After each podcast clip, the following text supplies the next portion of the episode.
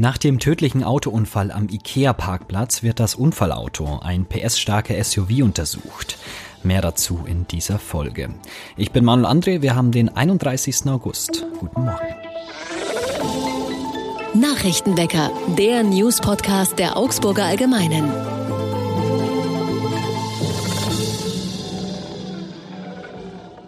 Und wir fangen an, wie immer, mit den wichtigsten Nachrichten aus Augsburg. Nach dem tödlichen Unfall am Ikea-Parkplatz gehen die Untersuchungen zum Unfallhergang weiter. Das Unfallauto, ein hochmotorisierter Mercedes, wurde von der Polizei sichergestellt. Er befindet sich nun an einem unbekannten Aufbewahrungsort und wird von Gutachtern untersucht. Die Polizei ermittelt wegen des Anfangsverdachts der fahrlässigen Tötung gegen den 53-jährigen Fahrer. Mehrere Gutachten werden jetzt eingeholt, sie werden wohl einige Zeit in Anspruch nehmen. Dabei wird das Fahrzeug auch auf etwaige technische Fehler überprüft. Die Staatsanwaltschaft bestätigt, dass Sachverständige nun erst einmal den Hergang dokumentieren und analysieren müssen. Eine wichtige Rolle dürften dabei auch die Zeugenaussagen spielen. Insassen des Autos hatten gegenüber unserer Redaktion erzählt, wie sie die Horrorfahrt erlebten. Der Freund des Opfers und ein Bekannter, die bei dem Auto mitfuhren, hatten berichtet, dass der Fahrer sie zuvor auf eine Spritztour eingeladen und den Pkw in Sekundenschnelle auf ein Tempo von über 200 beschleunigt hatte ehe es zu dem schrecklichen Unfall kam, bei dem die 21-Jährige starb. Bei dem Fahrzeug habe es sich demnach um einen Mercedes Brabus GLS 63 AMG mit 800 PS gehandelt. Ein Fahrzeug solcher Dimension gilt auf öffentlichen Straßen eher als Rarität. In Augsburg etwa sind nach Auskunft von Ordnungsreferent Frank Pinsch aktuell nur sechs Fahrzeuge mit mehr als 800 PS zugelassen. Deutschlandweit haben 2,2 Prozent der Autos einen Hubraum von 3000 Kubikzentimetern oder mehr. Der Mercedes, um den es beim tödlichen Unfall nach Zeugenaussagen gehen soll, hatte wohl fast 4000. Firmen in der Region Augsburg suchen noch rund 1800 Lehrlinge. Tausende junge Leute starten am Donnerstag in der Region Augsburg mit ihrer Berufsausbildung. Hunderte Jugendliche, die derzeit noch auf Lehrstellensuche sind, könnten zudem bald noch versorgt werden. Denn die Betriebe in der Region Augsburg suchen noch immer nach geeigneten Auszubildenden. Nach jüngsten Zahlen der Agentur für Arbeit waren es zuletzt knapp 1800 unbesetzte Stellen. Die Agentur für Arbeit erfasst allerdings nicht jede Lehrstelle, die besetzt oder bereits vergeben ist. Die Informationen beruhen auf Auskünften von Firmen. Bei den Bewerbern sind ebenfalls nur Personen registriert, die sich bei der Arbeitsagentur gemeldet haben. 1000 Bewerberinnen und Bewerber haben demnach noch keine Ausbildungsstelle oder Alternative. Wer eine Lehrstelle sucht, hat in bestimmten Branchen derzeit nach wie vor eine große Auswahl. Kaufleute im Einzelhandel führen die Liste der offenen Ausbildungsplätze in der Region an. 172 freie Stellen gab es vor kurzem noch. Danach folgen Verkäufer mit 151 freien Stellen und Handelsfachwirte mit 106 freien Stellen. Und der FC Augsburg steht kurz vor einem Transfer. Mergin Berisha soll von Fenerbahce Istanbul kommen. Berisha soll die medizinischen Untersuchungen in Augsburg schon bestanden haben. Es sollen nur noch Formalien fehlen. Der 1,88 Meter große Stürmer soll für ein Jahr auf Leihbasis mit einer anschließenden Kaufoption kommen.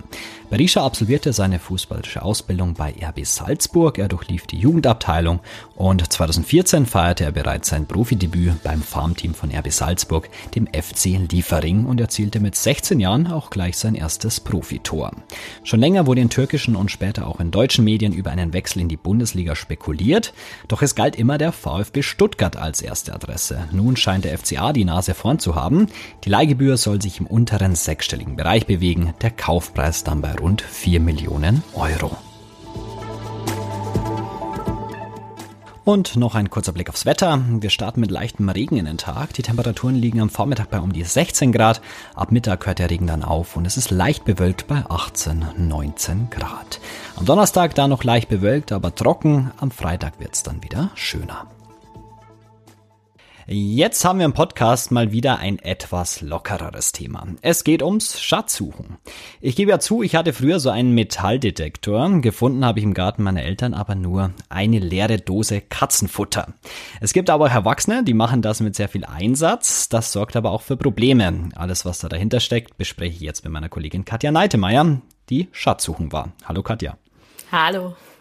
Wie und wo warst du denn unterwegs?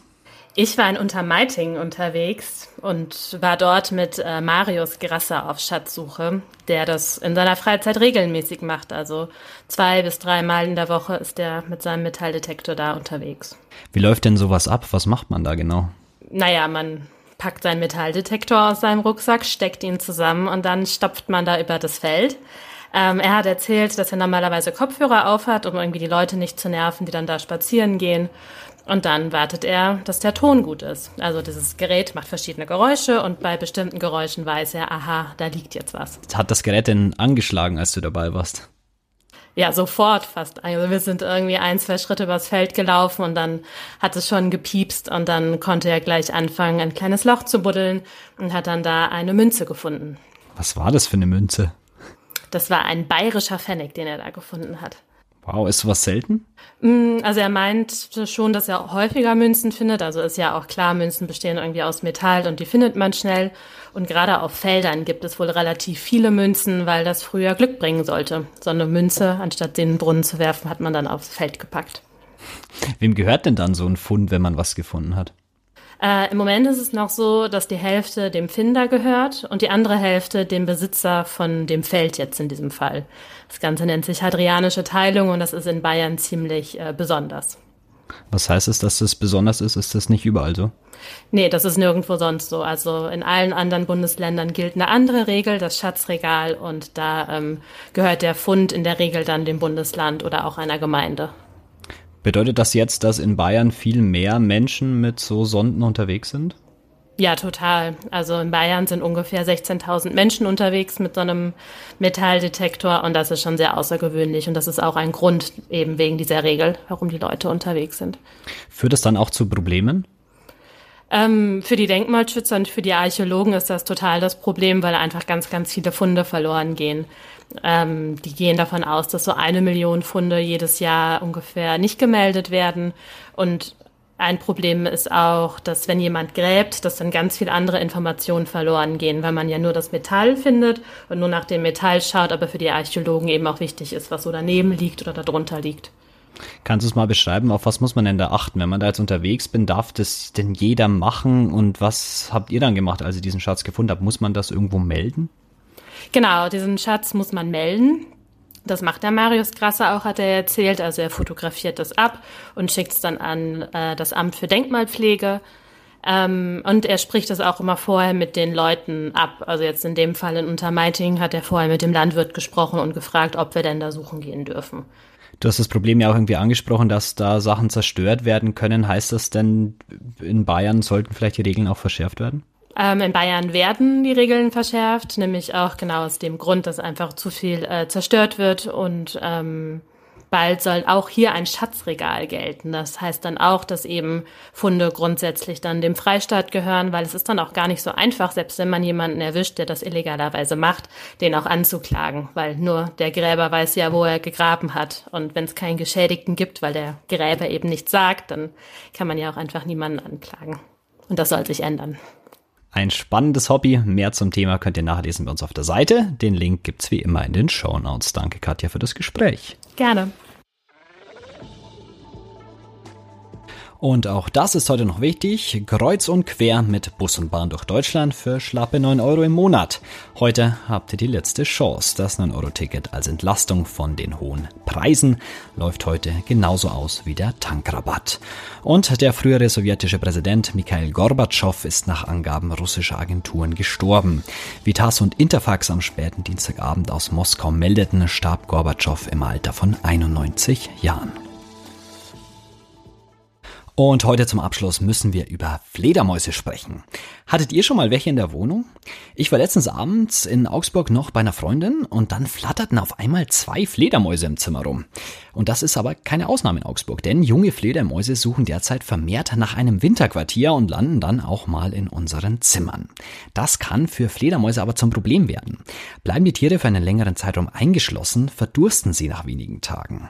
Deshalb sind vor allem gekippte Fenster in Büros und Schulen über das Wochenende Wochenende zum Beispiel eine tödliche Gefahr für viele Fledermäuse. Was kann man also tun? Am besten habt ihr ein Fliegengitter am Fenster. Sollte dann doch mal eine Fledermaus ins Zimmer flattern, Licht aus, Fenster auf, dann sollten sie schnell wieder rausfliegen, sagt eine Expertin. So habe ich sie übrigens auch gemacht. Die waren dann schnell wieder draußen.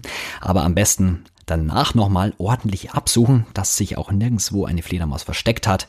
Noch mehr Infos zu den Fledermäusen und was ihr macht, wenn ihr dann doch mal eine im Zimmer habt, findet ihr in den Show Notes. Das war's für heute mit dem Nachrichtenwecker. Danke fürs Zuhören und danke an Katja Neidmeier für das Gespräch. Die Fledermaus am Mikrofon war Manuel André. Wir hören uns morgen wieder. Macht's gut. Ciao, ciao. Nachrichtenwecker ist ein Podcast der Augsburger Allgemeinen. Alles, was in Augsburg wichtig ist, findet ihr auch in den Show Notes und auf augsburger-allgemeine.de.